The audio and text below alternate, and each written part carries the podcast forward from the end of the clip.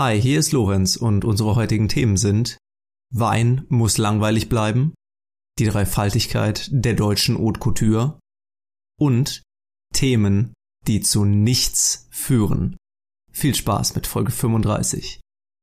Witzig, spritzig, frech und humorvoll. Tacheles, Schröder, jetzt spreche ich.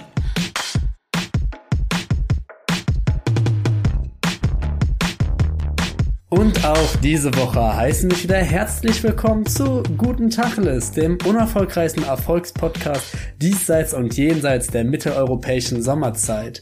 Apropos Sommerzeit, Lorenz, auch in diesem Podcast bricht nun die Sommerzeit an. Ja, natürlich, Dani, wir merken es alle, auch wenn wir vielleicht äh, durch das dieswöchige Gewitter vielleicht ein bisschen in unserer Sommerstimmung getrübt wurden, aber wir, wir sind für euch da. Das Sommerloch zieht uns alle in seinen Bann.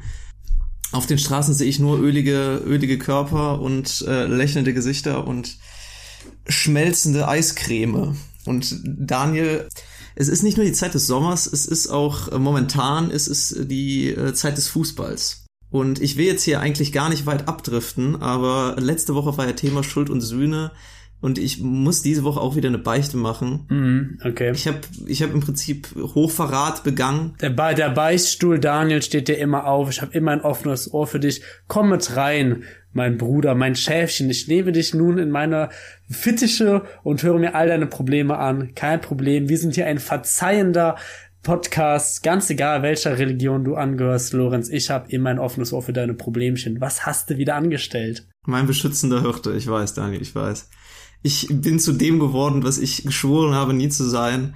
Ich, ich, ich war diese Woche wirklich einfach nur ich war ein Fußballfan.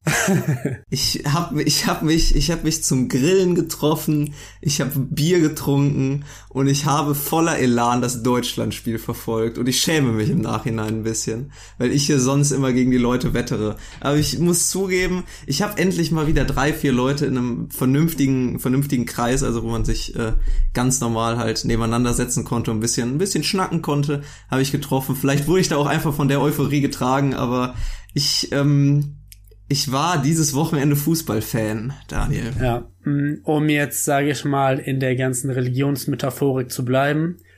Für Leute wie dich kennt Gott keine Erlösung. Nein, Spaß, Lorenz. Ich habe ja letzte Woche, habe ich ja noch ähm, von meinem Angeberwissen für Fußballleihen rumgefachsimpelt. Was ich übrigens direkt anwenden konnte, Daniel. Und? Ja, bist du positiv aufgefallen in der Runde? Und wie, und wie. Ich habe wirklich wie ein Profi gewirkt. Da habe ich mir fast gedacht, ich hätten sie fast in Doppelpass einladen können. Du hättest dich eigentlich, du hättest dich eigentlich direkt neben äh, Christoph Kramer setzen können und neuer Experte für den DFB sein. Direkt Günther Netzer von seiner Position, von seiner Position verdrängen. Genau, richtig. Ja, ich habe wohl, ich habe ein bisschen Kritik geerntet für eine dieser Aussagen, nämlich, das ist wohl bei dem einen oder anderen ähm, Hörer, ist das wohl ähm, nach hinten losgegangen als, ähm, als gesagt wurde, die Viererkette muss dicht stehen. Denn Deutschland spielt tatsächlich mit einer Dreierkette. Deshalb hier nochmal schnell, schnell sag, sag, sagt einfach, ähm, oh, da, ja, das war nur ein Versprecher, das war ein Witz. Das nochmal hier ein Nachtrag. Deutschland spielt mit einer Dreierkette, ja. Disclaimer, Disclaimer, der Spruch muss geändert werden. Die Dreierkette muss hinten ganz schön dicht stehen. Nee, aber Lorenz, das ist natürlich gar nichts Verwerfliches. Ich kann das total verstehen. Mich hat ja auch die EM tatsächlich in den Bann ähm, genommen. Daniel im Bann der EM, könnte man quasi sagen. Und ich habe auch etwas gemacht, was ich sonst noch nie gemacht habe. Aber mir gefällt es wirklich. Mir gefällt es auffallend gut. Was habe ich gemacht? Ich nehme an einer privaten Tipprunde teil.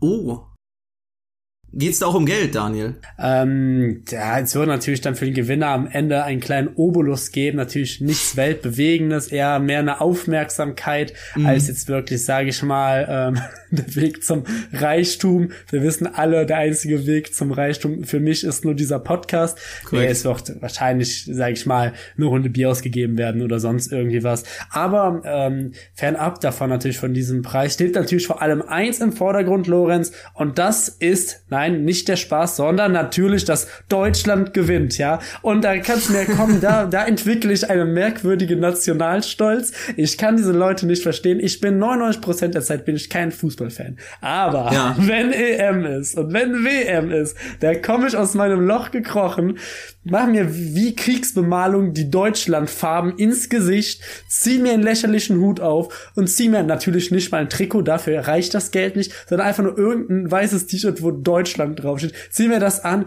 und mach jedes Public Viewing, solange es halt im Moment ähm, möglich ist, unsicher. Ja, und da kann ich solche Schwachseher, kann ich da nicht leiden, die dann wieder sagen, Deutschland fliegt in der Vorrunde raus. Das ist mir egal. Die fliegen nicht raus. Wir müssen mal unsere Jungs glauben und an Yogi. Nicht jetzt den wieder abschreiben. Ja, jeder macht mal Fehler. Und ja, Hansi Flick, der steht schon in den Startlöchern. Aber Jungs, jetzt, jetzt müssen wir zusammenhalten. Alle. Freunde müsst ihr, müsst ihr sein. 82 Millionen. Genau, richtig. Ja, Daniel, ich kann das auf jeden Fall nachvollziehen. Übrigens äh, an alle Fußballfans da draußen, falls ihr mal kein weißes Trikot zur Hand habt, wo Deutschland draufsteht, dann hängt einfach mal eure Bierplauze an die Sonne, weil das eigentlich auch immer ist eigentlich auch immer ein klischeehaftes Bild für den deutschen Fußballfan. Dämlicher Hut, schwarz-weiß goldene Farbe im Gesicht und halt einfach kein T-Shirt an. Ja, entweder entweder auf einem Public Viewing oder auf einer Querdenker-Demo. Das ist ein Outfit, das diesen Sommer wirklich überall getragen werden kann. Lasst euch da nicht verunsichern. Äh, übrigens hier auch für die Laien der Tipp, falls ihr diese beiden Arten von Veranstaltungen nicht auseinanderhalten könnt. Es gibt einen ganz leichten Tipp, ja. Klar, bei beiden wird viel Deutschland gerufen, bei beiden zeigen äh, alte Männer oft viel zu viel Haut, aber bei Querdenker-Demos sind oft auch Aluhüte im Spiel. Also das ist zumindest im Moment im Fußball noch nicht zu sehen. Aber wer weiß, vielleicht kommt das auch. Aber Daniel, hast du denn wenigstens äh, richtig getippt? Hast du äh, Glück gehabt bei den ersten zwei Runden? Ich will ja nicht sagen, aber ich führe die Tipprunde an. Ich bin momentan auf Platz Nummer eins. Das kann sich täglich ändern. Ähm, tatsächlich, die Tipprunde führt wirklich dazu, dass ich richtig süchtig werde.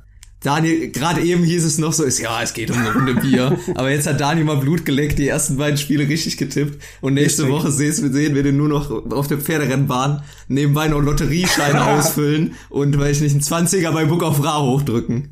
Richtig, genau.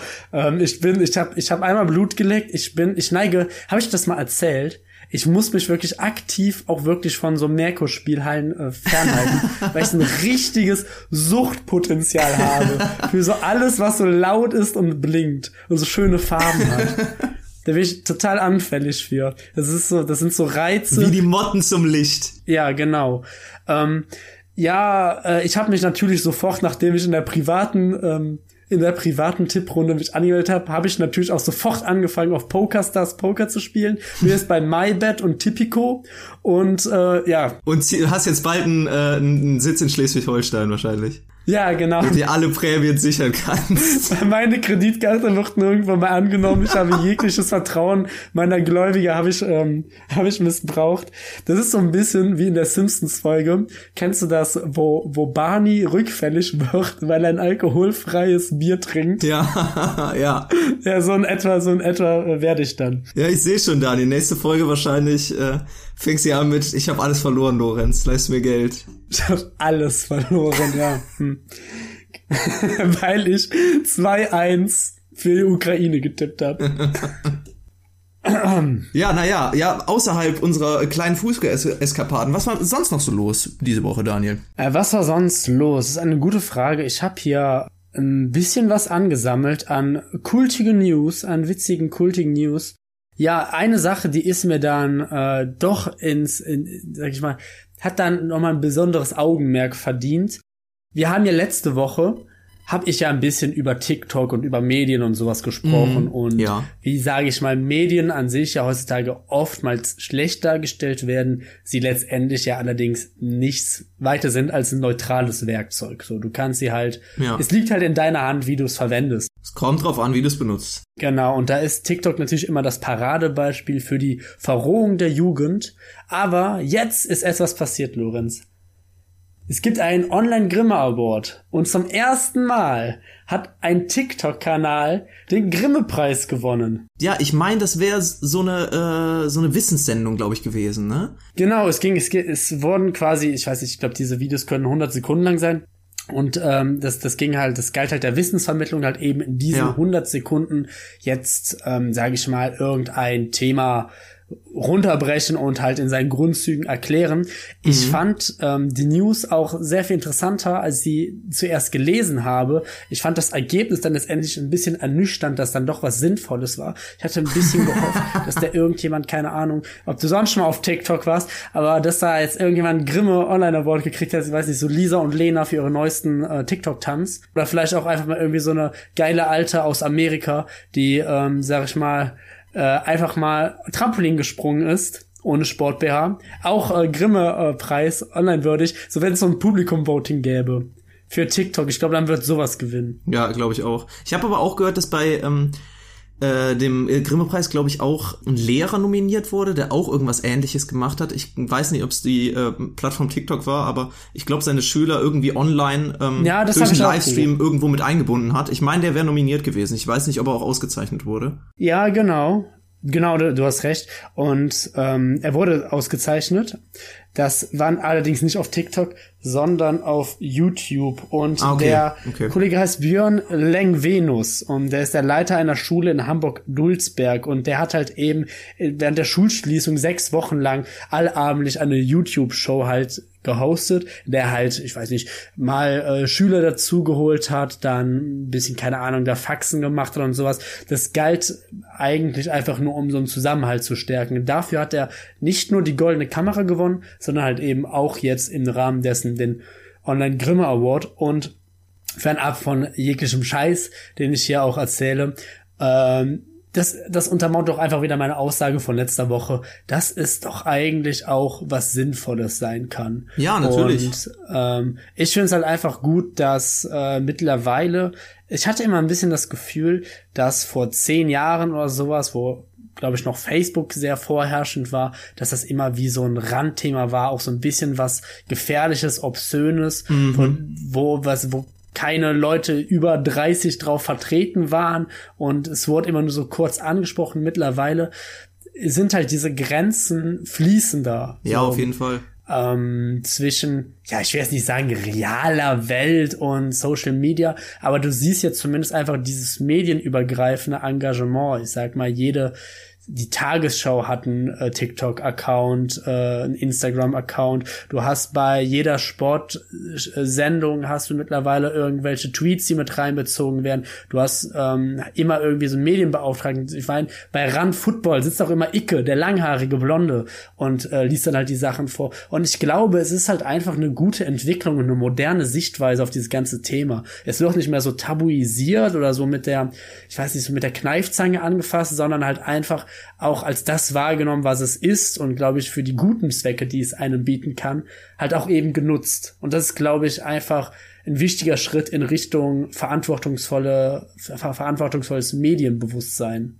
Ja, ja, ja, dass mittlerweile fast alles halt so multimedial ausgearbeitet wird von vornherein, ist, äh, ist schon sinnvoll, ist ja mittlerweile eigentlich äh, äh, an der Tagesordnung bei sämtlichen Produktionen. Worüber ich aber noch äh, kurz äh, ja mein Lob, sage ich jetzt mal, aussprechen wollte, oder was ich halt immer gern unterstütze, dass der Lehrer das einfach macht, so weil er Bock drauf hat. Also den hat da ja keiner zu gezwungen beziehungsweise beauftragt und ähnlich ist es ja auch mit uns gewesen, so ein kleines Pandemieprojekt, ähm, weil weil wir halt sonst nichts zu tun haben. So wenn äh, wenn jemand Lust drauf hat, Leute, weiß ich nicht, weiterzubilden oder ähm, ja, zu unterhalten äh, und dann äh, sich da hinsetzt und irgendwas produziert, da ähm, hat er nur meinen Respekt für übrig. Also ich freue mich da immer, wenn Leute halt einfach selber aktiv werden und ja, ist doch schön, dass er jetzt auch noch mit so einem großen Preis, also Grimme Award, Grimme Preis ist ja jetzt wirklich äh, Ja. äh, nichts Kleines, dass der jetzt auch noch ausgezeichnet wurde, finde ich gut. Ja, das stimmt. Ich denke, letztendlich ist derjenige, der, der halt aktiv wird und was macht, ganz fernab von der Frage, wie erfolgreich dann letztendlich sein Vorhaben ist, eigentlich schon immer, ja, sag ich mal, der hat schon eigentlich mein Lob verdient. Ja, auf jeden Fall. Und ich glaube, das ist eigentlich eine ganz gute Aussage, weil, äh, wie du schon gesagt hast, letztendlich lässt es sich auch ein bisschen auf diesen Podcast übertragen. Wir beide, die ja gar keine Ahnung davon hatten, wie überhaupt sowas geht, die einfach gedacht haben, komm, wir haben Bock drauf, wir wollen ein bisschen miteinander labern und wir haben jetzt das Equipment und so, why not? Man braucht irgendwelche Hobbys jetzt während der Corona-Zeit. Es ist ja dran gesetzt haben und jetzt so fast ein Jahr später hier immer noch dran sitzen und einfach so ein bisschen zurückblicken können und sehen können, wie sich das Ganze entwickelt entwickelt hat. Mhm. Es, es müssen, es müssen nicht immer 50.000 Leute hören oder sonst was. Es reicht, mir, mir persönlich reicht es auch bei diesem Podcast, wenn es fünf Leute hören und die hören es gerne. Da mache ich es für die fünf Leute. So, solange es halt uns beiden Spaß macht und ähm, ja, keine Ahnung. Dann, äh, ich war am Anfang, ich weiß nicht, ob du das auch hattest, um jetzt ein bisschen in den Deep Talk zu gehen. Hinter die Kulissen. Ähm, war es bei mir so, dass ich, dass ich oft irgendwie im Nachhinein gefragt, mich gefragt habe, gerade auch im Zeitraum, wo das hier alles sehr öffentlich wurde auf Spotify und Deezer und äh, vielen anderen Streaming-Plattformen.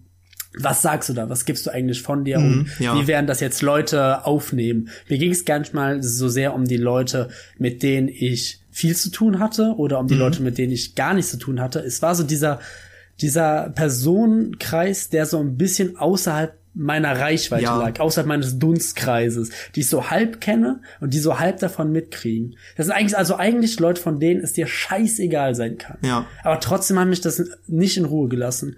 Und ich glaube, mittlerweile ist es einfach so, dass ich auch da an diesen Punkt gekommen bin, dass ich es einfach mit einer gesunden Arroganz sagen kann, nee, also wir ziehen das hier so lange durch, ähm, wir haben da einfach Spaß dran und wir haben uns mittlerweile da so reingearbeitet und sowas, dass ich da auch irgendwann einfach stolz drauf sein kann. Und egal, ob das jetzt jemand, was wir hier machen, inhaltlich gefällt oder nicht, ist, glaube ich, noch mal eine andere Frage. Bin ich letztendlich darauf, dass wir das hier so konsequent durchziehen, eigentlich relativ stolz. Ja, also das, das erfüllt mich jetzt nicht mit Stolz. Ich glaube, das wäre ein bisschen zu viel gesagt, aber man kann halt einfach aus, aus neutraler Sicht sagen, wir geben uns Mühe, wir machen das regelmäßig, wir machen das für unsere Zuschauerschaft, sei sie noch so klein oder noch so groß, je nachdem, wie man das betrachten möchte. Und wir haben Spaß dabei und, und, und die haben Spaß dabei. Und äh, ich bin ehrlich, wenn ich finde das immer schwierig, wenn dann Leute hingehen und es ist ja eine Sache, wenn dir irgendwas nicht gefällt und du es nicht guckst oder von mir ist auch eine Sache, wenn es dir nicht gefällt und du äh, einen, miesen Kommentar oder eine schlechte Bewertung da lässt, aber sich dann über Leute, die sich vielleicht ja was trauen in Anführungszeichen oder ähm, sich irgendeinem Projekt verschreiben und einfach versuchen, das aufzubauen, dann äh, sich darüber zu überheben und und zu sagen, ah, das ist aber peinlich, was die da machen oder cringy ähm, finde ich einfach traurig. Also pff. genau und deshalb auch von uns nochmal der Aufruf. Ey, wenn ihr was machen wollt, macht es. Ja. Wenn ihr Bock drauf habt, macht es einfach, selbst wenn ihr keine Ahnung davon habt. Probiert's. So, weißt du, ihr habt letztendlich nichts zu verlieren. Und um jetzt, sage ich mal, komplett alles wieder mit dem Arsch einzureißen, was wir gerade in den letzten zwei, drei Minuten aufgebaut haben. Wir gehen acht Wochen in Sommerpause. wir werden diesen Podcast pausieren. Warum? Es gibt eigentlich keinen großen Grund, außer, äh, ja, wir haben, wir haben, wir haben keinen Bock. Nein, so ganz stimmt das nicht. Wir, wir als fleißige Podcaster haben natürlich auch mal eine Sommerpause verdient. Wir wollen auch mal raus und nicht nur in unseren Stuben hocken. Ey, ich sitze hier schon wieder. Es ist brühend heiß. Ich musste alle Fenster zu machen, mhm. damit ja nicht irgendwelche Nachbarn rumschreien, damit das hier auf der Aufnahme drauf ist. Und hier sind es gefühlt 45 Grad in diesem Raum. Ja. Ich kann wirklich kotzen. Ähm, Nein, aber wir sind ja auch nur zwei einfache Typen aus der Medienbranche, die ähm, natürlich äh, auch einen Erfolgspodcast hier zu leiten haben. Das schlaucht natürlich. Und in der Medienbranche ist es natürlich auch Tradition, dass in der großen, äh, in den großen Sommermonaten auch mal eine große Sommerpause eingelegt wird. Das werden wir auch tun. Aber ich denke mal, wir werden zwischendurch ein paar kleine, ein paar kleine Nachrichten von uns hören lassen, oder? Ja, ja. Also es wird auf jeden Fall die nächsten paar Wochen äh, doch noch ein bisschen was hier passieren. Also ein bisschen was werdet ihr hören. Es werden keine regulären Folgen sein. Die werden dann im August wiederkommen. Das, was müsste das dann sein, Lorenz? Ich glaube, Welches das ist Datum? dann der 24., wo wir wieder für euch da sind. Okay, der, der 24. August wird dann quasi jetzt nach Folge 35 wird dann Folge 36 dann genau. erscheinen. Also noch ein bisschen hin. Aber ähm, die nächsten paar Wochen werden, sag ich mal, kleine, kleine, kleine Häppchen. Happerle. Kleine Häppchen. Ja, hm? Genau, werden hier mal äh, angeboten werden. Also immer mal wieder vorbeischauen. Lohnt sich dann vielleicht ja doch noch. Naja, gut, jetzt nach diesem riesen Ausschwenker. Lorenz, hast du noch irgendwas im Kickoff? Ja, ähm, und zwar, äh, ich habe ja gerade eben darüber gesprochen, dass äh, jeder, der irgendwas produzieren möchte, ähm, äh, das ruhig machen soll, wenn er da Bock drauf hat. Ähm, eine Ausnahme möchte ich hier aussprechen. Und zwar habe ich diese Woche das, den neuen Bestseller, ähm, den neuen äh, Liebesroman-Bestseller ähm, äh, entdeckt. Es kam eine, eine Werbung im Fernsehen, ich erinnere mich leider nicht mehr an den Namen der Autorin, geschweige denn des Buchs, aber darum geht's auch gar nicht. Wahrscheinlich war es Jojo Moyes oder sonst irgendwer. Ähm, ich fand einfach nur die Beschreibung äh, wahnsinnig gut. Äh, und zwar wurde das Buch beworben mit folgendem Satz. Was heißt Satz? Das ist kein Satz. Mit, mit folgender Phrase. Witzig, spritzig, frech und humorvoll zugleich. Und ich muss einfach mal sagen, ich, äh, also erstmal natürlich, ich glaube, sowas sollten wir uns auch auflabeln. Mhm. Einfach so einen frechen ja. Spruch, mit dem wir hier den Podcast bewerben können. Aber das hat mich zu was anderem geführt, nämlich eine ähnliche eine ähnliche Beschreibung habe ich letzte Woche nämlich auf einer Weinflasche gesehen. Ich war im Getränkemarkt meines Vertrauens und äh, wollte einfach nur einen Wein kaufen und habe allein, nur allein aus dem Grund, dass das hinten auf dem Etikett stand, habe ich den gekauft. Und zwar einzigartig luxuriös, stylisch und ein wenig sexy. Und dabei unverschämt anders.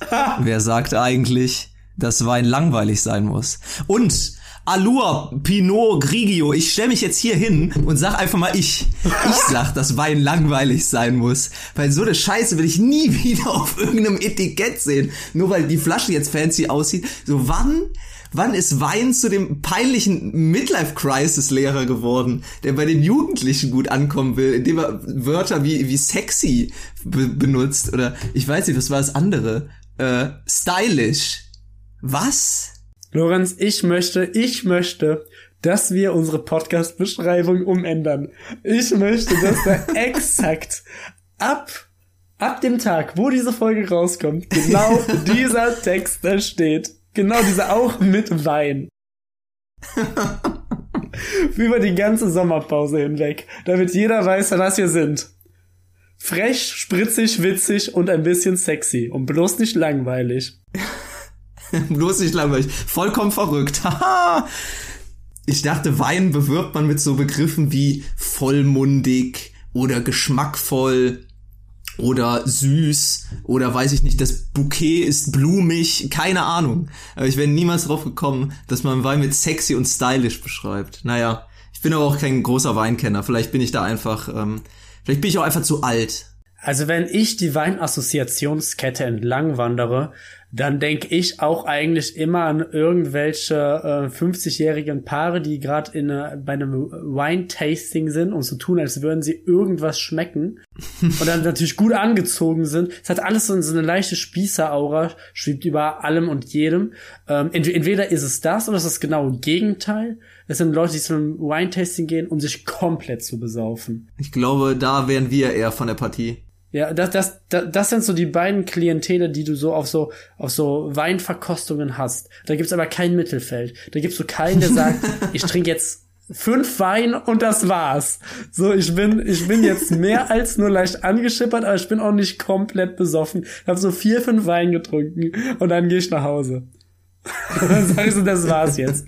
Das ist also so ein, der, der, der, ich habe zu viel getrunken, damit ich den Abend jetzt noch so gemütlich verbringen kann, weil da, dafür dreht sich jetzt auch schon einiges. Das wird auf jeden Fall unangenehm. Aber ich bin auch nicht voll genug, damit ich jetzt halt irgendwie, äh, sag ich mal, so richtig, richtig meine, meine Vollheit genießen kann und so richtig auf die Kacke hauen kann. Es ist einfach so ein, so, so, so ein Fegefeuer der Besoffenheit. Ja, wirklich, der Limbo, der Limbo. Es ist genau, es ist genau die falsche Menge, um den Abend zu einem unzufriedenen Ende äh, kommen zu lassen, wirklich. so, also, das so alle, also alle, alle anderen, entweder sind die schon weg, also du sitzt da noch, das ist, da gibt's auch zwei folgende Optionen, wie dann dein Teig an der Bar ausgesehen hat. Wenn du dich entschließt, heute mal nur so Mittelmaß zu saufen. der, der sieht so aus. Entweder ähm, deine Freunde haben den Weg genommen, ja, wir trinken heute nur ein, zwei Wein. Das heißt, die sind schon seit einer Stunde weg. Du sitzt allerdings noch alleine da. Du, du sitzt allerdings noch alleine da und ziehst dir ohne Grund einfach noch zwei Wein rein, gehst dann aber auch nach Hause, ohne irgendwas erreicht zu haben. Ja. Oder du bist der Erste, der schon nach Hause geht. Du hast alle Nachteile vom Saufen, nämlich den schlechten Schlaf, das schlechte Einschlafen, das kleine Übelkeitsgefühl. Aber, äh, und du verpasst halt aber den ganzen Spaß, weil alle deine Freunde sind noch da. Ein geiler Abend war halt trotzdem nicht. War trotzdem, also du bist, du bist so, du bist mehr als leicht angetrunken, aber hattest auch keinen geilen Abend. so stelle ich mir, so stelle ich mir dann ein bisschen ähm, Weinverkostung vor. Entweder, entweder das eine Extrem oder das andere. Ich glaube, so läuft es ab, Daniel. Genauso und nicht anders. Naja, hast du noch was aus der letzten Woche? Eine Neuigkeit? Ja, ich habe ja eine News gelesen, das geht wieder in Richtung Menschen. Warum? Wa warum Menschen? Das sind so Nachrichten, die man liest, wo man wieder richtig Hass auf seine Mitmenschen bekommt. Ja, wo man sich auch ein bisschen schämt dafür, so zur gleichen Spezies zu gehören. ähm, ja, eigentlich nicht, aber es ist eigentlich, es ist, es geht halt wieder in Richtung Weltrekord. Die haben letzte Woche über den Mann geredet, Ach. der so unglaublich lange Fingernägel hatte, wo man sich denkt, ich schneid die doch einfach mal. So, ist nicht so schwer. Ähm, jetzt ging es darum, ähm, boah, in der, in der Schweiz war das, genau, in der Schweiz. Ähm, da wurde ein neuer Rekord aufgestellt. Es wurde nämlich von dem Schneider Xvendeka Kilech, die größte Hose der Welt geschneidert. Die ist 70 Meter lang und allein ein Hosenknopf ist ein Meter groß. Was er damit machen will, keine Ahnung. Weiß er auch noch nicht. Aus den Stoffresten werden auf jeden Fall äh, Stofftaschen gemacht anscheinend. Vielleicht hat er die ja auch, keine Ahnung, für den größten Mann der Welt, für einen Riesen. Das sind Hosen für einen Riesen. Wollte er vielleicht machen. Ihm ist dann aber aufgefallen, es gibt gar keine Sch äh, Riesen in der Schweiz. Blöd gelaufen. ähm, ja, keine Ahnung. Äh, vielleicht war die Hose auch gar nicht so groß. Vielleicht war derjenige, der das Foto gemacht hat, auch einfach nur sehr, sehr klein. Einfach wahnsinnig klein. auch gut möglich. Naja, ähm, die Frage, die ich mir da letztendlich gestellt habe, als auch, ich sag mal, wir füllen ja auch ein bisschen journalistischen Beitrag. Nächstes Jahr sehe ich uns auch beim Online Grimm Award, ist halt jetzt ähm, ganz investigativ gefragt. Warum?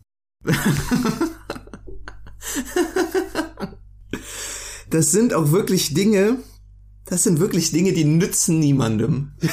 Das sind wirklich Dinge, die werden nur für diesen Rekord gemacht. Es ist doch einfach scheiße. Wirklich, es ist auch einfach nur Ressourcenverschwendung. Ja, kannst du im Nachhinein immer noch sagen, wir machen Taschen von dem ganzen Mist. Aber das ist ein Projekt, was denkst du, wie lange der dafür gebraucht hat, sich so eine Mist zu verschreiben? Wer bezahlt den denn dafür? wer, bezahlt den denn dafür, Mann? Ey, wir haben Corona, da gehen andere pleite. Da hat er noch der Zeitung Geld, nur 70 Meter lange Hosen zu schneidern. Was soll denn die Kacke? Naja, wirklich, echt Leute, die Schicht arbeiten oder in Krankenhäusern oder so jetzt in der Pandemiezeit müssen dafür kämpfen, dass die in irgendwelchen äh, Artikeln mal Gehör bekommen und im Prinzip halb Deutschland aufklären, äh, wie scheiße doch die Arbeitsbedingungen sind. Und der Typ, dem wird einfach ein kompletter Artikel ge ge gewidmet, ja, weil er halt eine Hose genäht hat. Ja, und das, weißt du, was das Lustige daran ist, Daniel? Das ist keine normale Hose. Nee, nee, die ist viel größer. So dieser, dieser Dreh bei Sachen, die nur dadurch witzig werden, dass sie keine normale Größe haben. Wann, wann ist das? Wann ist das eigentlich bei jemandem eingefallen? Ich mache einfach irgendwas ganz Normales, aber das mache ich entweder ganz klein oder ganz groß. Und das ist dann witzig. Das ist so ein bisschen die gleiche Comedy-Ebene wie Gegenstände nehmen, die gar kein Telefon sind und so tun, als würdest du damit telefonieren. hey, ich hab einen Schuh in der Hand, das ist gar kein Telefon. Hast du gecheckt? Oh je. Ja, äh, wir, ähm, äh, wir hoffen auf, äh, auf weitere äh, gigantisch große Kleidungsstücke.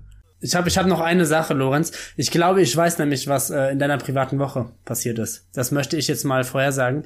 Denn ich glaube, ich habe dich im Fernsehen gesehen. Ich hatte, ich bin mir ziemlich Wurde sicher. Ace Ventura im Fernsehen gezeigt oder was? Das wird jetzt? Nee, nee, nee. Ich, ich, ich bin mir ziemlich sicher, ich habe dich im Fernsehen gesehen. Okay. Ähm, in Berlin. Ich kann dir sogar sagen, genau, ich kann dir sogar einen genauen Ort sagen. Kann ich jetzt mal leaken. In der Riegerstraße 94 habe ich dich, glaube ich, gesehen. Weißt du, was da ist, Lorenz? Da ist Hausbesetzung angesagt. Da, da sind sie wieder, da stehen sie wieder, die Steineschmeißer. Da wird wieder linke Gewalt groß geschrieben. Und da, da habe ich, oder? Oder täusche ich mich? Habe ich da nicht jemanden mit Dreadlocks und Batik-Shirt gesehen? Ich weiß nicht, ich war halb vermummt, Daniel. Kann sein, dass du mich da erkannt hast, aber ich glaube, da muss man schon wissen, wie man aussieht, wie ich aussehe. Ja, ich, ja, ich weiß ja, wie du Steine schmeißt. Ja, ja, so ein genau. bisschen wie ein dicker Junge bei den Bundesjugendspielen. Kommt nicht über fünf Meter weit und schlägt sich halb damit selbst. Ja. ja, hast mich also im Fernsehen gesehen, Daniel. Ja, das, das war, das, wer wollte ich auch nicht sagen, das war einfach, das war mein politischer Kommentar in dieser Woche. Lorenz wieder was auflabeln, da sind wir ja wieder genau bei dem angekommen, was, was den Podcast hier auszeichnet. Ja, ich kann über meine ähm, tatsächliche private Woche kann ich äh, erzählen, Daniel. Wenn du magst. Ja, ja, Augenzwinker, jetzt denkt ihr mal wieder schnell was aus, ne? Ja, scheiße, Schnell wieder ein verdammt, Lorenz, Alibi Komm schon, schaffen. denk nach, denk nach, du brauchst ein Alibi, komm schon. Ähm, nee, ich habe auch äh, tatsächlich Zeugen, die, be, äh, die äh, bestätigen können, dass ich, äh, dass ich nicht in Berlin war, Daniel, zu dem Zeitpunkt. Ich war nämlich äh, diese Woche nach langer Zeit, locker seit einem Jahrzehnt habe ich sowas nicht mehr mitgemacht, ich war auf dem Trödelmarkt, Daniel. Oh.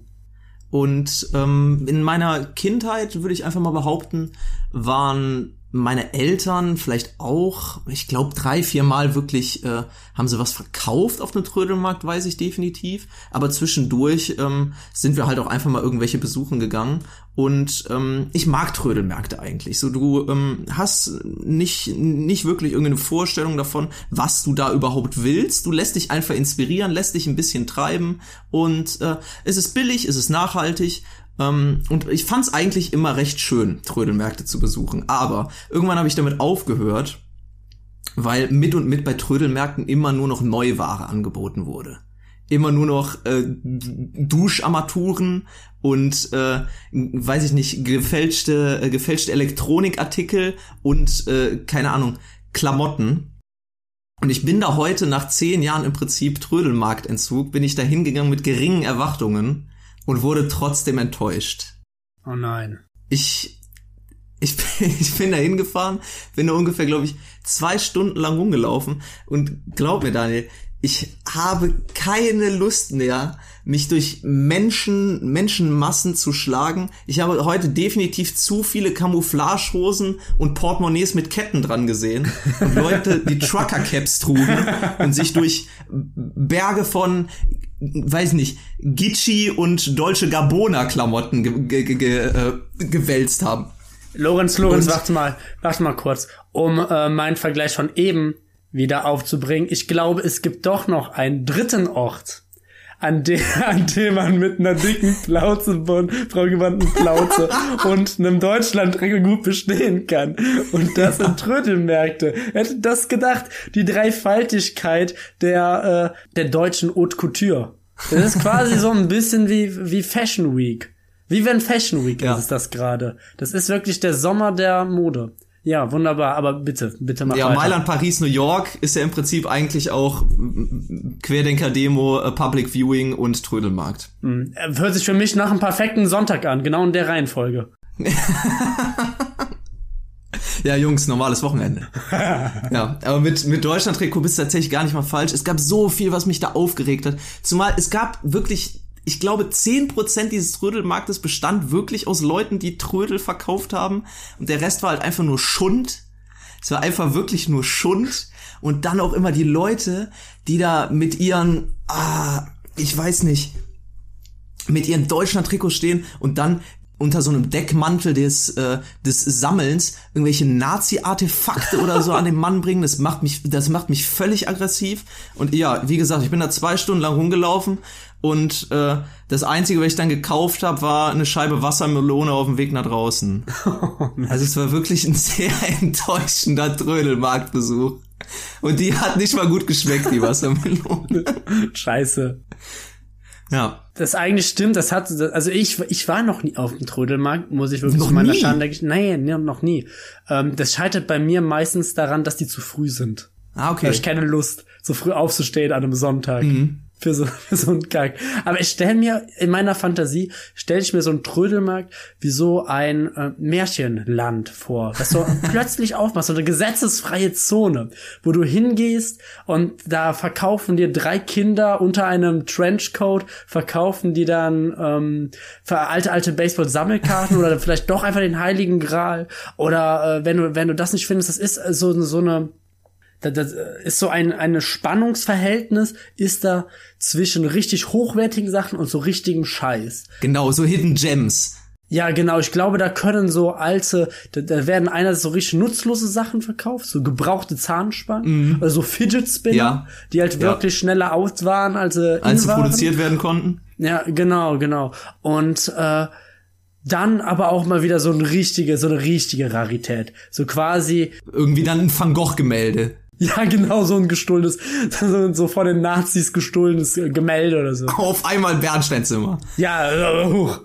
Plötzlich ist es da. So, ja, bumm. Ähm, äh, ich ich, ich stelle mir das eigentlich vor, der, der, wie so ein, wie so ein, wie so ein Schmelztiegel der Kulturen auch ein bisschen. Weil da, da können, da, da sind, da stehen Bekloppte und normale Bürger, Geizkragen, Pfennigfuchser und, äh, und Hütchenspieler äh, stehen alle in, Hand in Hand da. Man könnte eigentlich wirklich sagen, Trödelmarkt ist die Gesellschaft. Querschnitt. Weil du findest wirklich alles. Ja. Querbeet, glaube ich. Es ist im Prinzip wie, wie in, wie in Star Wars die Mos Eisley Bar, wo alles zusammenkommt. All im Prinzip der Abschaum des Universums von Schmugglern über zwielichtigen Händlern bis hin zu Großfabrikanten oder sowas. Also der Trödelmarkt, ich glaube, der vereint einfach das gesamte Volk. Ja, und angesichts jetzt hier unserer Bevölkerungsstudie, die wir gerade angefangen haben, habe ich auch ein klasse Motto für ähm, mein Wochengeschehen. Es war wirklich einfach mal sagen, ähm, stelle ich mein Trödelmarkterlebnis unter äh, das Motto Trödelstaat. ja, nicht schlecht. Nicht schlecht. Was ist dir widerfahren, Daniel? Ja, zu meiner Woche. Ähm, wir hatten eine sehr heiße Woche, kann man sagen. Wir oh haben oh ja, zum ersten oh ja. Mal im Jahr wieder Temperaturen von 35 Grad plus erreicht. Und ähm, man sagt ja immer, man sagt ja immer den Deutschen nach, oh, im Winter sehnt ihr euch immer nach dem Sommer und im Sommer ist es euch dann doch wieder zu heiß. So bin ich nicht. Ich finde Sommer immer scheiße, allgegenwärtig. das, ist mir, das ist mir einfach zu warm. Ich habe schon mehrmals erwähnt, ich, ich habe Heuschnupfen, das ist wirklich einfach eine ganz fiese Kombination mit Temperaturen von über 30 Grad. Und ähm, eine andere Sache ist nämlich für den Sommer auch noch typisch, und das sind Sommergewitter. Gerade im Juni, ich glaube, Juni ist äh, der Monat, wo die meisten Gewitter in Deutschland auftreten. Ähm, und ich, mir, mir, mir ist widerfahren, ich äh, bin in ein Sommergewitter geraten. Oh je. Und äh, was für eins, Lorenz. Was für eins. Ich habe nämlich das Talent dafür in meinem Leben. Ähm, normalerweise so kann einem ein Gewitter ja nicht viel anhaben. Aber es gab ja. schon mehrere Situationen, wo ich aus irgendwelchen ja, Umständen, für die ich nichts konnte, nicht in meinem Trautenheim war, wo ich geschützt in der Wärme sitze und geschützt bin vor dem ekelhaften, prasselnden, pisswarmen Regen und Blitz und Donnern. Nein, entweder campe ich da oder ich muss da irgendwie wieder die, die Nacht durchfahren oder sonst irgendwie was und sowas. Daniel findet sich auf einmal mit Alufolie entwickelt und einer 20 Meter langen äh, Eisenstange auf einem Feld wieder. Ja, genau. Denkt sie, ja verdammt, schon wieder, jetzt gewittert. Ich, ich lass Drachen steigen, werd vom Blitz getroffen und finde die Elektrizität. es ist alles schon passiert. und ähm, auch, auch dieses Mal. Und da ist für mich, ähm, es hat, es gibt nur einen, es gibt nur immer einen Hoffnungsschimmer in diesen Situationen, äh, wenn ich dann quasi durch Wind und Wetter mit dem Auto fahre. Ich kann einen Begriff benutzen, den ich sehr selten benutze, den ich aber sehr schön finde, wo ich mich auch immer ein bisschen klug fühle. Und der heißt Faradayischer Käfig. Ah, okay, ja. Ich bin mir nicht, ich, ich, bin, ich bin mir nicht ganz sicher, was das physikalische Gesetz dahinter ist. Ich weiß nur, dass das Auto ein faradäischer Käfig ist und man da drin äh, geschützt ist vor Wind und Wetter. Naja, ich habe auf jeden Fall ähm, gedacht, der Himmel stürzt über mich ein, quasi wie die Gallier. Mhm. Und äh, bin natürlich am Ende dann doch wieder sicher zu Hause angekommen. Aber bei mir äh, hat sich dadurch so eine Sache ist einfach wieder in den Vordergrund gerückt. So eine Sache, die einem richtig maßlos unterschätzt wird, Lorenz. Richtig unterschätzt. Für mich einfach mal so Wände. So Wände und so ein Dach. So, manchmal braucht es nicht mehr. Ja, generell auch einfach der Zustand trocken sein.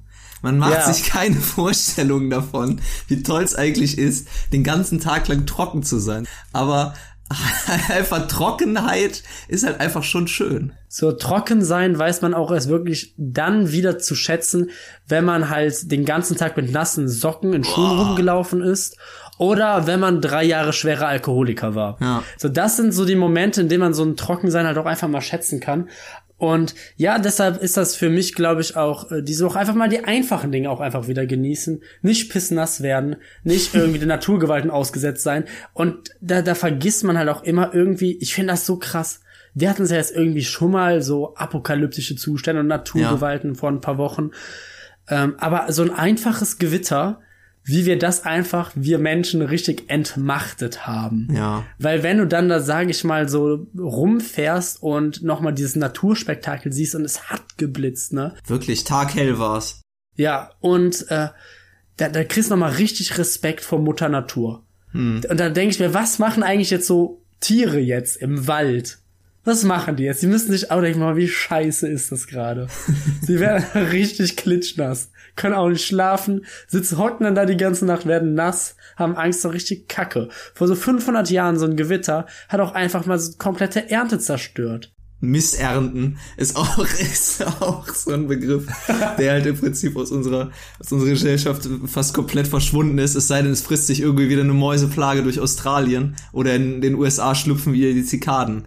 Aber ja, es, es fühlt sich fast so an, als wären irgendwie so die, die Plagen Ägyptens auf uns, äh, auf uns niedergekommen. Daniel leidet hier an seiner, an seiner Krankheit, an seinem Heuschnupfen, wird auch noch nass. Auch noch das. Und findet sich dann auf einmal im Faradayschen Käfig gefangen.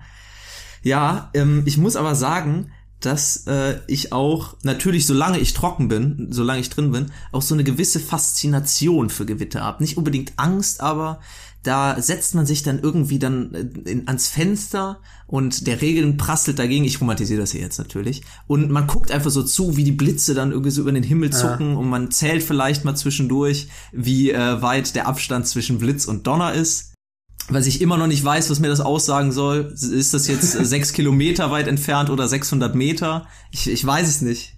Ich verstehe auch nicht, wie wer, wer jemals auf diese Formel gekommen ist. Ich glaube, das hat sich einfach mal irgendwer ausgedacht, um Kinder zu beschäftigen. Das stimmt einfach gar nicht. Glaube ich Habe ich ja mal die Geschichte erzählt. Man, man hat immer, also erstmal fernab von wirklich, ich sag mal, alle zehn Jahre kommt ja ein Sturm, der richtig, richtig stark ist. Ne? Ja.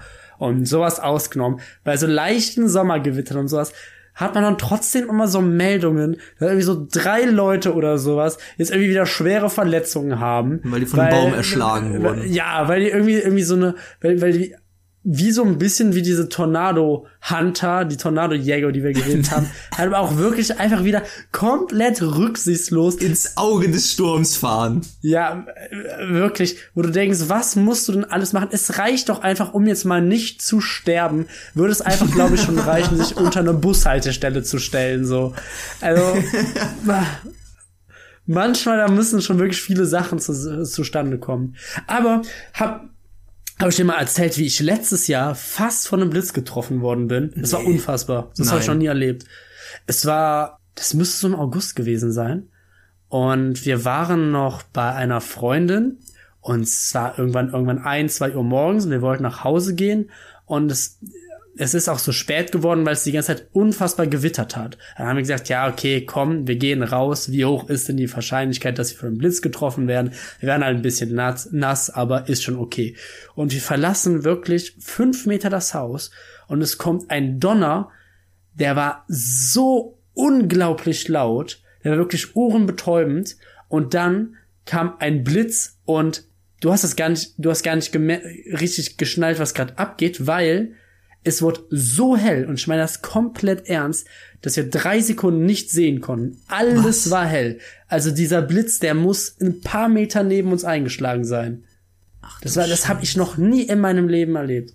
Man, ich kenne so ein, zwei Leute, die tatsächlich auch schon mal von einem Blitz erwischt wurden. Ja. Und äh, beide haben das eigentlich ohne irgendwelche Nachwirkung oder sowas halt auch ähm, ja überlebt dann. Aber manchmal das du denkst ja, wie ist das irgendwie? Die Chance vom Blitz getroffen zu werden ist ist weniger wahrscheinlich als im Lotto zu gewinnen oder sowas sagt man doch immer. Ja, das, das, ja, das kann durchaus sein, da bin ich mir jetzt auch nicht sicher. Aber hey, heftig immer, Daniel. Wir sind ja keine, können ja im Prinzip froh sein, dass du noch hier sitzt. Ja. ist fast, fast wie ein Wunder, wie die, wie dieser, wie diese absurden Rekorde von irgendwelchen Leuten, wo man hört, ja, der, dieser Mann wurde siebenmal vom Blitz getroffen und lebt immer noch. Bei so Meldungen, wo ich dann nach irgendwelchen Gewittern höre, dass irgendwelche Leute ähm, verletzt wurden durch, was weiß ich, umkippende Laternen oder Straßenschilder oder Bäume, da fühle ich mich dann immer an äh, das leicht traumatische Kinderbuch zurückerinnert, und zwar der Struwwelpeter Mhm. mit, ich glaube, einer der letzten Geschichten in diesem Buch mit dem, wie, wie war es der fliegende Robert? Ich weiß es nicht. So weiß, weiß ich nicht mehr. Der in, äh, weiß ich nicht, mit seinen Eltern äh, in, in, einem, in einem Haus wohnte und äh, es auf einmal angefangen hat zu stürmen und zu regnen und die Eltern gesagt haben, gehen bloß nicht raus und der hat sich einfach gedacht, nö, fickt euch. Ich schnapp mir jetzt den Schirm, stolziere da raus und mach euch alle unglücklich. So, ihr werdet eures Lebens nicht mehr froh. Einfach nur, einfach nur gegen die Eltern zu rebelli rebellieren, ist er rausgegangen und weggeflogen. So einer juvenilen ähm, Rebellion. Wie Icarus, der zu nah an die Sonne geflogen ist. Deutsche Variante. So Der fliegende. Robert. ja, passt auf, Obacht, der fliegende Robert kommt. Bisschen zu nah an den Blitzen. Bisschen zu nah an Ja. den Blitzen. Kennst du das Buch denn auch eigentlich, Daniel? Denn Ja, ich kenne es ja. tatsächlich wirklich noch aus meiner Kindheit. Es ist kein Scheiß. Ich auch. Wir hatten damals so einen großen, warte, warte, um das, bevor wir jetzt weiterfahren, nur noch mal schnell. Mein Motto der Woche ist dann übrigens Faradayster Käfig. Überraschung. Ah, okay. So. Angeber.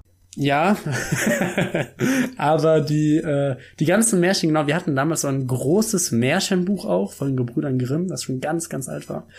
Ähm, wo dann auch noch, sage ich mal, diese Märchen haben ja schon mal drüber gesprochen, die auch so unverhältnismäßig grausam sind.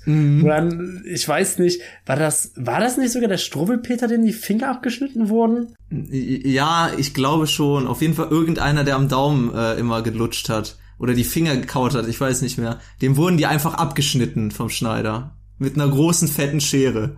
Bei Aschenputtel, den bösen Schwestern, wurden ja auch die Zehen abgeschnitten, damit die in diesen, da in, in, in diesen Schuh reinpassen, mit Ja, dem der ja, Prinz ja, genau. Oder die böse Wahnsinn. Mutter musste, ich weiß nicht mehr genau, ob es jetzt Schneewittchen war oder auch Aschenputtel oder sowas, die, der, die wurde, der wurde eiserne Schuhe angezogen und die musste über glühende Kohle laufen. Und dann stand da sowas drin wie, und sie tanzte sich zu Tode. also ich so, Leute, also bitte. Ja, was man Kindern alles so zugemutet hat damals, ne? das ist echt Mhm. ein Wahnsinn. Ja, ja. Ähm, ich würde jetzt übrigens, ah, jetzt, wo das auch die letzte Folge vor der Sommerpause ist, habe ich mir Ja. gedacht, ich habe hier so viele Sachen auf dieser Liste, jetzt auch mal noch mal ähm, hinter die Kulissen gehen. Gehen diese Folge auch viel hinter die Kulissen. Ja.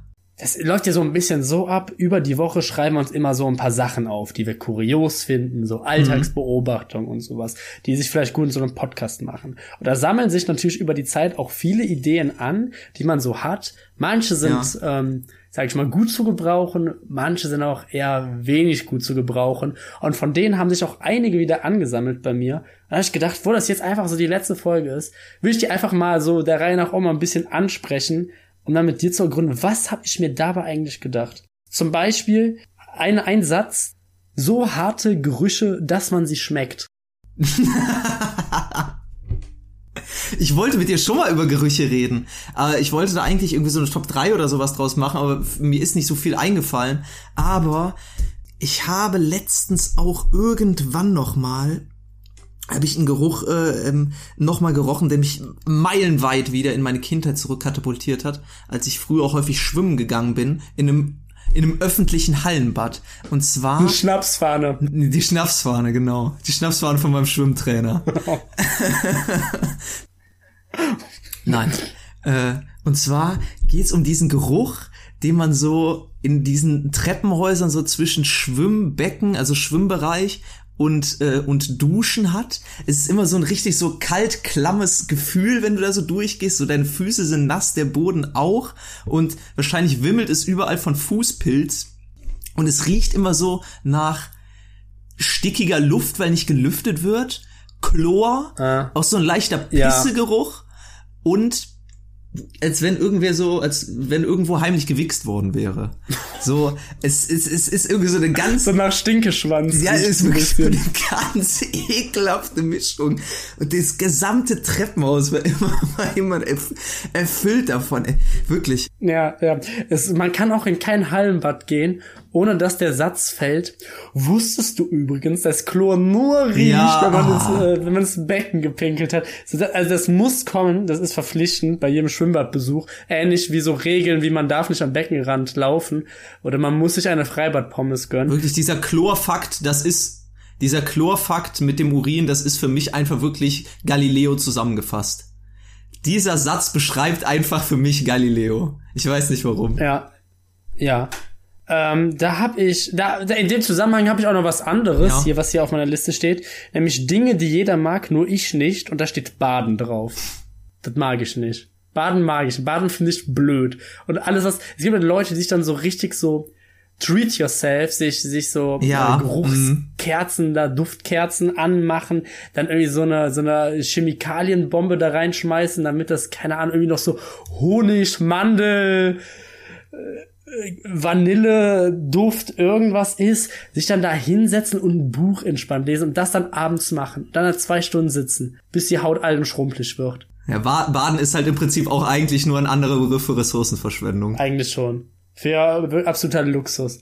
Aber dann ist dann auch wieder, werden die Kerzen angezündet, da wird auch einfach mal, dann schließt Mama auch einfach mal die Badezimmertür ab und dann ist auch einfach mal Me-Time.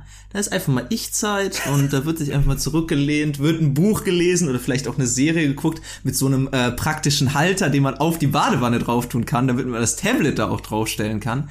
Ja, ja, Daniel, also Baden ist schon ein Phänomen, aber nee, eigentlich auch nicht meins. Aber ich kann auch mal weitermachen mit äh, Ja. Dingen, die ich hier noch auf meiner Liste stehen habe. Oh ja, gut. Stichwort B-Seite. Ich habe hier einfach nur den Satz stehen, das Wort cool ist cool. Ich glaube, ich wollte damit einfach ausdrücken, dass ich glaube, dass das Wort cool mittlerweile sich so eingebürgert hat, dass es durch nichts anderes mehr ersetzt werden könnte. Ich glaube, selbst meine Oma wür- würde das Wort cool benutzen. Und ich finde, cool ist einfach ein zeitlicher, Kla zeitloser Klassiker. Das ist nicht sowas, sowas wie, wie geil, was Ja. immer noch so ein bisschen obszön klingt, oder sowas, was wie, wie wild, was nur eine, äh, jetzt so eine ähm, Zeiterscheinung ist. Ich glaube, cool wird uns einfach auf ewig begleiten, Daniel. Ich glaube, ich glaub, cool wird uns alle noch überleben. Ich habe das immer ein bisschen, das, das stimmt. Ich habe das immer bei diesen, ähm, ja, bei, bei diesen Denglisch und wie ja im Sprachwandel kommen immer mehr englische Wörter in unseren alltäglichen Sprachgebrauch. Und ich frage mich äh, immer, also ich bin jemand, ich fange so an. Ich fange so an. Ich bin jemand, der, sag ich mal, wenn ich in einer Runde bin, auch mit Leuten, die, sage ich mal, eher so Altersgruppe 40, 50 sind, dass schon darauf achte, welche englischen Begriffe benutze ich jetzt. So, Ja. ne? Also, äh, ich weiß jetzt nicht, ähm, ich würde jetzt irgendwie, glaube ich, nicht irgendwie sowas sagen wie over the top oder keine Ahnung, irg irgendwie sowas, was man sonst versteht, aber oder cringe oder keine Ahnung, irgendwie solche Begriffe.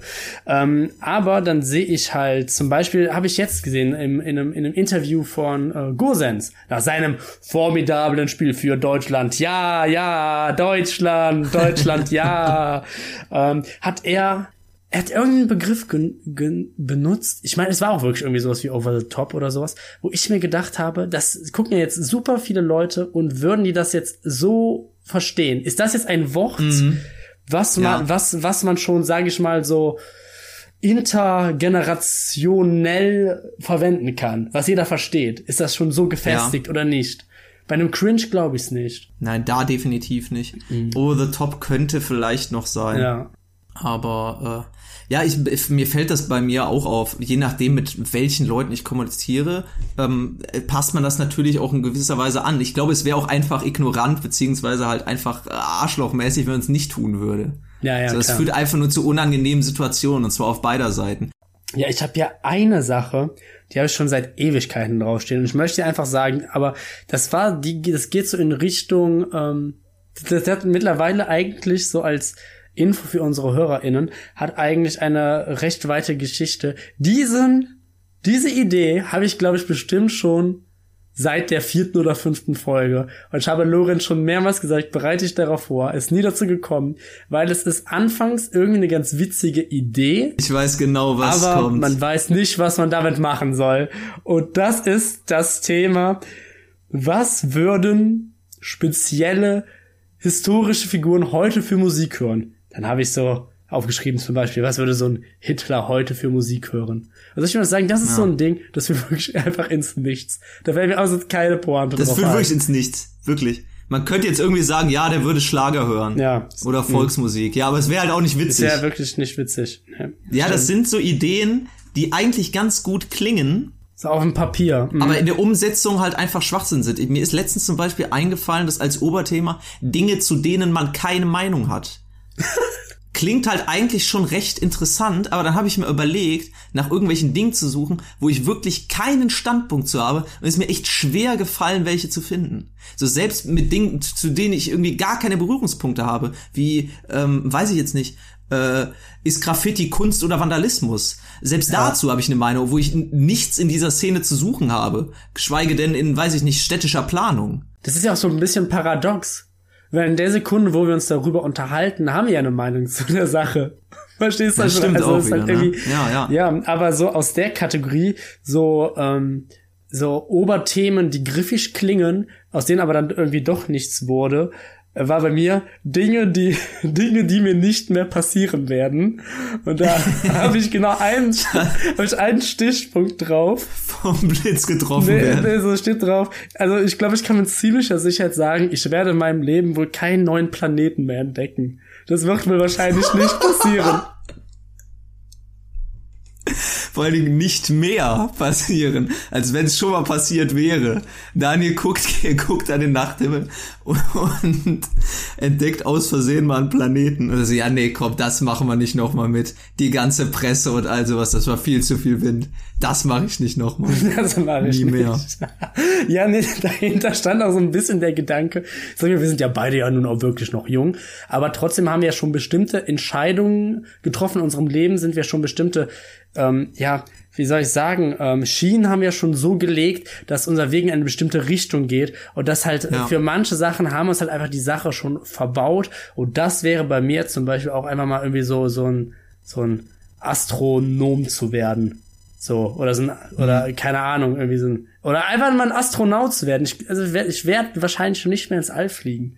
Muss man mal einfach mal sagen. Ich werde wohl wahrscheinlich auch nicht mehr irgendwie in den Marianengraben oder sowas runter. So, so Meeresbiologie. Hab ich in meinem Leben, so in meinen Lebensentscheidungen, habe ich mich seltenst für den Weg der Meeresbiologie entschieden. Also, Ich glaube, das haben wir uns verbaut, ja.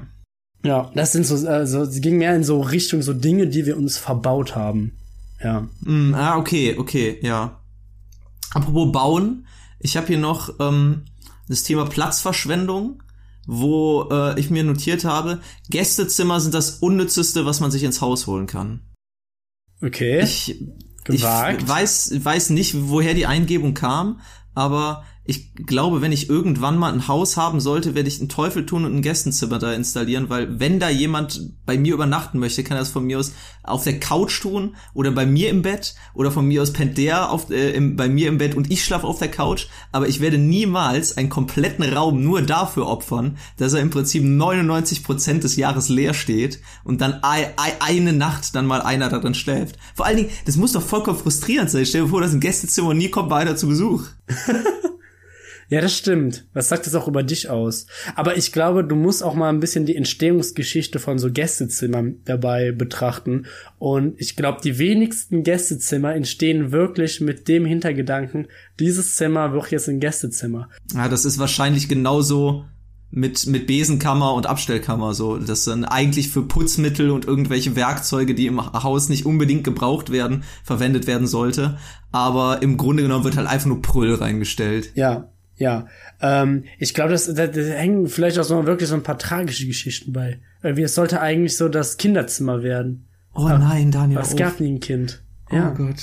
Also bevor du jetzt zu früh über Gästezimmer urteilst, Ja. urteile nie über ein Gästezimmer, dessen Geschichte du nicht kennst. Ja, es ist eigentlich ein guter, ja, es stimmt. Ist ein guter Spruch, den sollte man sich merken. Das ist eine gute Faustregel. Ja.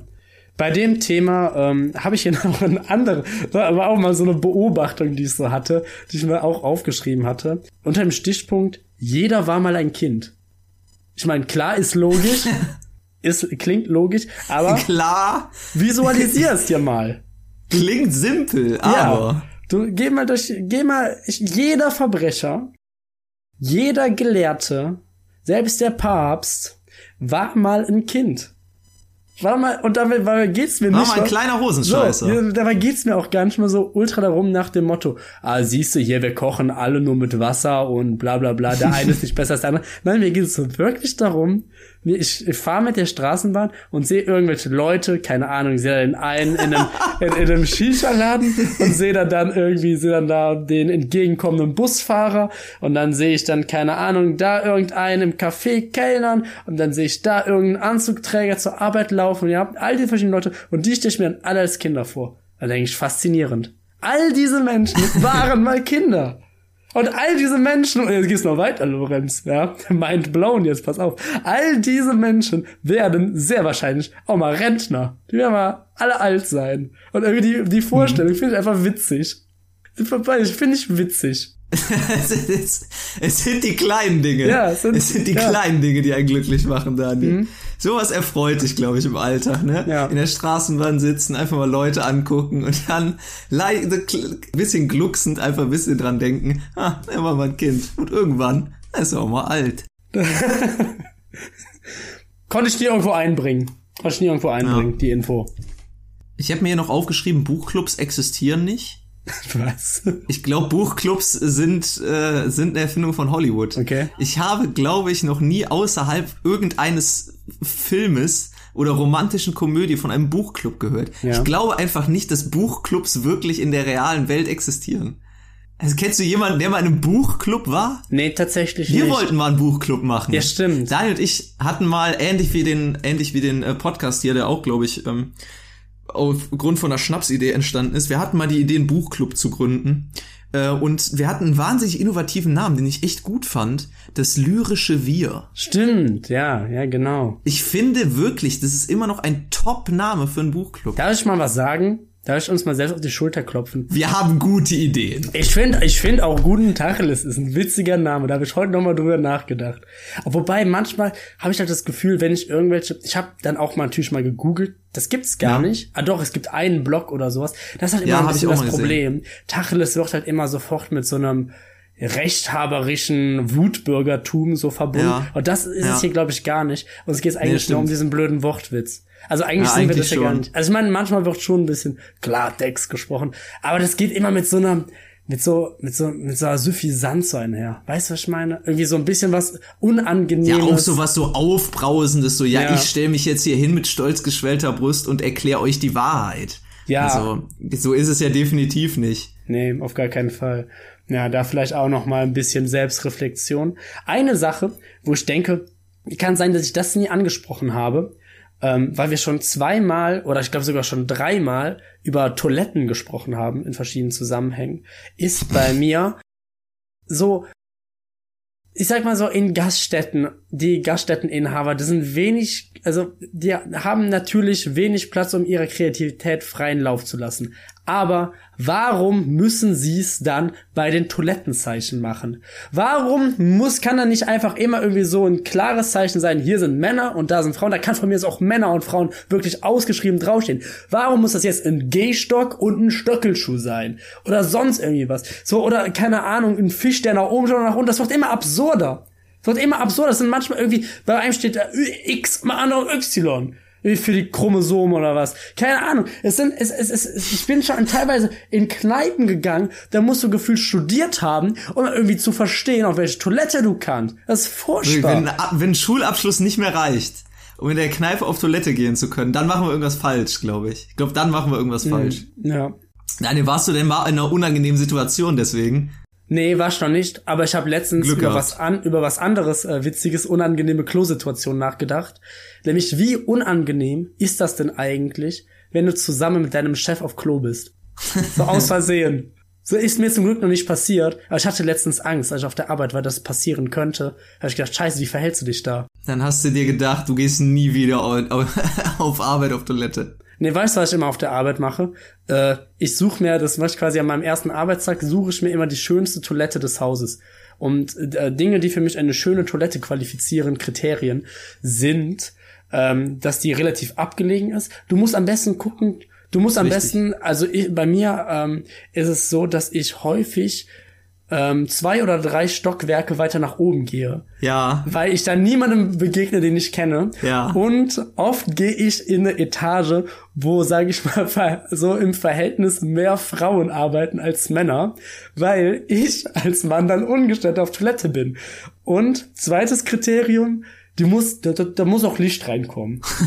ich finde, man muss auch, man muss auch ein bisschen so die Außenwelt an, man muss ungestört sein, es muss Licht reinkommen. So, das sind so zwei Kriterien, die, wo, wonach ich so ein bisschen meine Toilette aussuche. Ja. Ja, die würde ich auf jeden Fall so unterschreiben, Daniel. Da hast du einen Punkt, doch. Ja, einer meiner letzten Punkte, die ich hier noch übrig habe, sind äh, Imitationen von Stars. Okay. Ich habe mich, ich hab mich immer gefragt, ob du das kannst, Daniel. Ich finde das eigentlich faszinierend, wenn Leute irgendwie Prominente äh, imitieren können. Daniel Ja. hat's ja schon mal versucht mit, äh, mit Mr. Barack Obama, Unserem treuesten Fan, stimmt. unserem treuesten Fan. Michelle, sie reden wieder über mich. Komm schnell. David und Laurenz. Sie reden wieder über mich. ähm, nee, tatsächlich kann ich das gar nicht, wie man da vielleicht äh, an, von dem Beispiel schon gemerkt hat. Ich glaube, ich kann es auch nicht. Ich, Ja.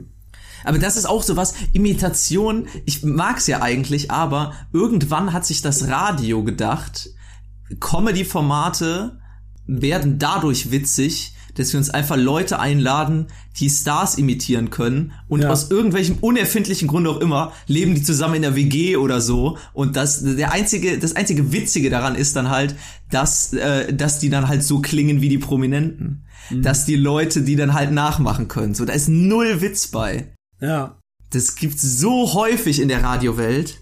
Hast du das mitgekriegt? Es gibt ja jetzt auch diesen neuen Podcast, den Podcast Podcast, der quasi die Ja. erfolgreichsten Podcasts Ja. parodiert. Und das ist genau das Gleiche. Das sind irgendwelche Leute, die halt einfach diese Stimmen imitieren, dann halt ein bisschen diesen Podcast so aufziehen, wie diese bekannten Podcasts halt ebenso von ihrer Ja. Struktur halt gehen. Ja. Ich höre natürlich jede Folge, in der Hoffnung, dass wir auch irgendwann mal parodiert werden. Nee, möchte ich Aber nicht. ist noch nicht passiert. Will- Willst du nicht? Okay, dann verklagen wir die. Obwohl, nein, ich möchte, ich möchte Ruhm und Reichtum. Die sollen so viele, so viele Folgen wie möglich von uns parodieren.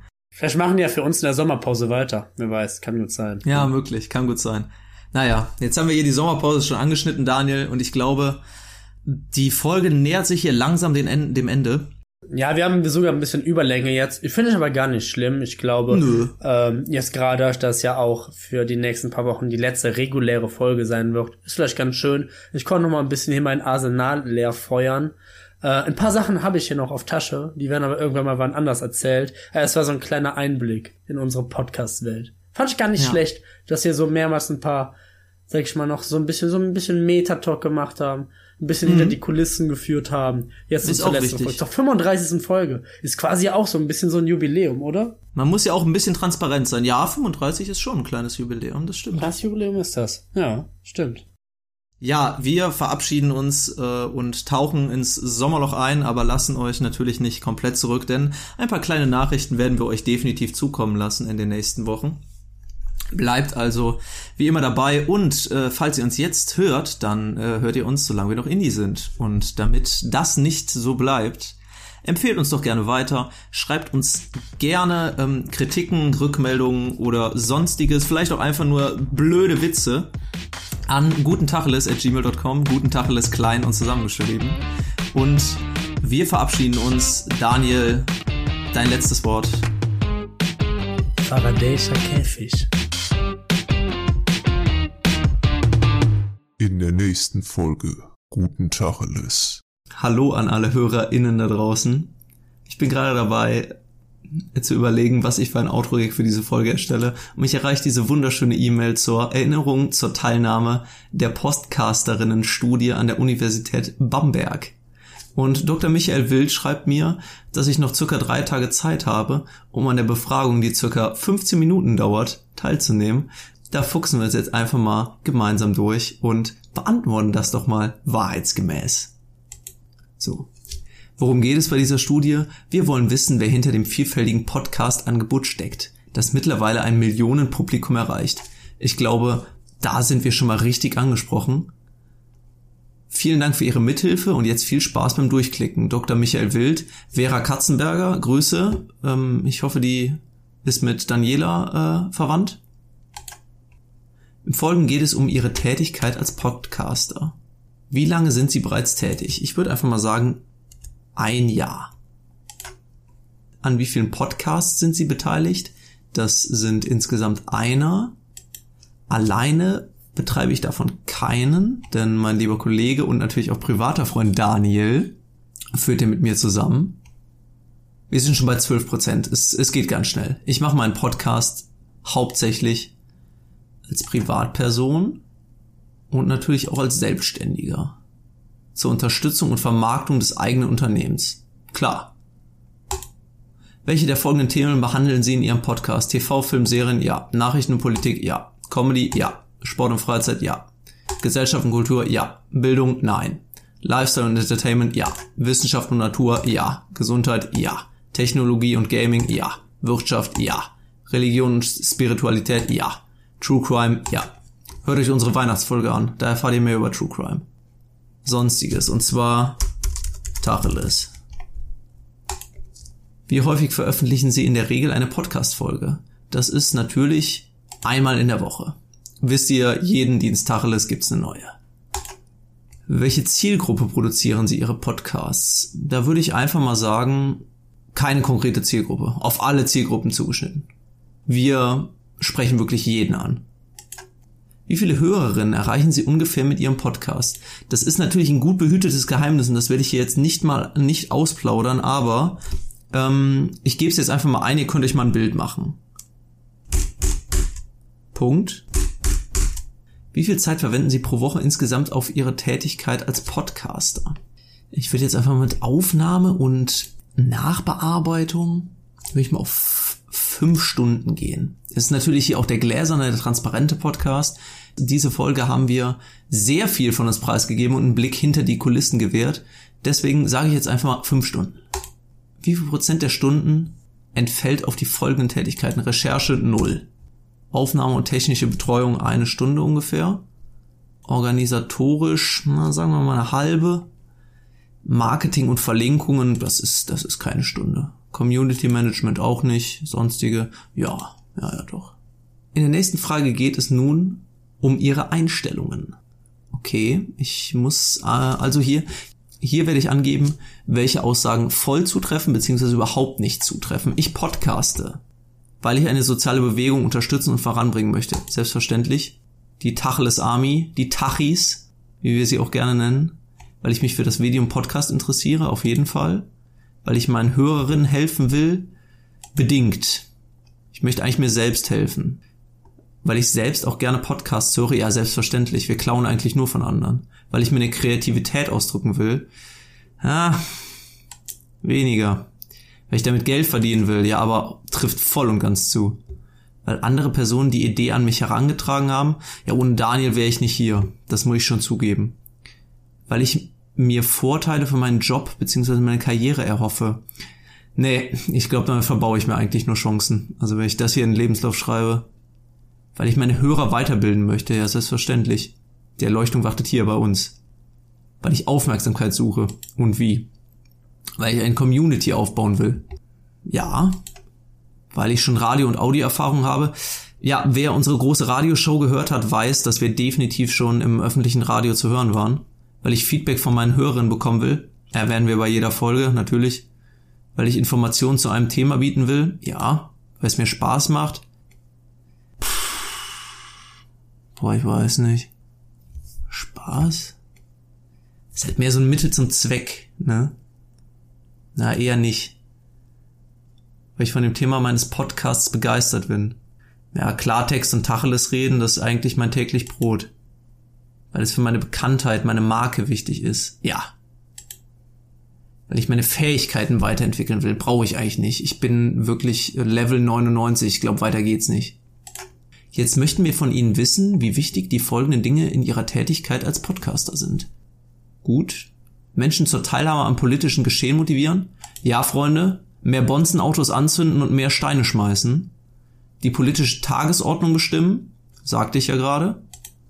Inhalte anbieten, die ein möglichst großes Publikum beziehen. Ich glaube, wenn wir eines tun, dann die breite Masse ansprechen.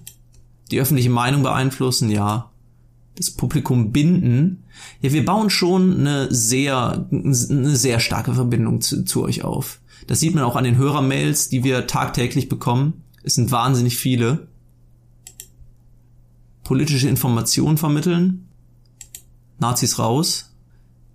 Unterhaltung und Entspannung bieten. Ja, selbstverständlich. Für sozialen Wandel eintreten. Ich bin ehrlich, ich lese mir das gar nicht mehr durch. Ich kreuze jetzt einfach alles an. Ich glaube, es gibt kein Themengebiet, das wir nicht abdecken. Wie wichtig sind Ihnen folgende Merkmale? Objektivität. Nee, mach ich gar nicht. Die Realität in ihrer Vielfältigkeit wiederzugeben. Ja, da achten wir schon drauf im Kickoff. Richtigkeit von Informationen bedingt. Meistens korrigieren wir uns in der nächsten oder übernächsten Folge, wenn wir irgendeinen Scheiß verzapft haben. Die Verständlichkeit der Inhalte. Ja, wir reden schon deutlich. Schnelle und einfache Kommunikation. Eloquent waren wir nie. Die Relevanz beziehungsweise Bedeutsamkeit der Inhalte. Also wenn eins wichtig ist, dann alles, was wir hier erwähnen. In einem Podcast bewusst eine Beziehung zum Publikum herstellen. Ja, wichtig. Wir wollen die Hörer ja binden. Wir wollen denen so eine gewisse Verpflichtung aufzwingen, damit die auch ein Schuldgefühl haben, falls sie uns nicht hören. Anregungen und Wünsche der Hörer berücksichtigen. Am Ende jeder Folge. Doch, doch. So, wir sind jetzt bei über der Hälfte, es dauert nicht mehr lange. Welche Einnahmequellen haben Sie durch das Podcasten? Ich kann euch jetzt hier mit irgendwelchen Einnahmequellen langweilen, aber ich werde jetzt hier einfach mal keine Einnahmen ankreuzen, weil das wäre mir auch zu dekadent, wenn ich jetzt irgendwas preisgeben würde. Was ist Ihr höchster Bildungsabschluss? Würde ich nicht gern drüber reden. Haben Sie eine journalistische Ausbildung absolviert? Ich habe mal einen Artikel für die Schülerzeitung geschrieben. Das muss zählen. Welche journalistische Ausbildung haben Sie abgeschlossen? Habe ich doch gerade gesagt. Er wird hier nicht aufgeführt. Das kann ja nicht sein. Ja. Wie lässt sich Ihre momentane berufliche Tätigkeit beschreiben? Ja, Vollzeit-Podcaster. Wir bedanken uns sehr herzlich für Ihre Teilnahme. Als Dankeschön, dass Sie sich Zeit genommen haben, werden 10 Gutscheine für Online-Buchhandel im Wert von jeweils 25 Euro verlost. Natürlich möchten wir am Gewinnspiel teilnehmen. Ich sag mal so, wir sind hier nur auf Reichtum und Ruhm aus. Deswegen gebe ich hier natürlich auch meine E-Mail-Adresse an, gutentacheles gmail.com. Guten Tacheles klein und zusammengeschrieben. Schickt uns gerne Bewertungen und Rezensionen. Und damit wären wir durch.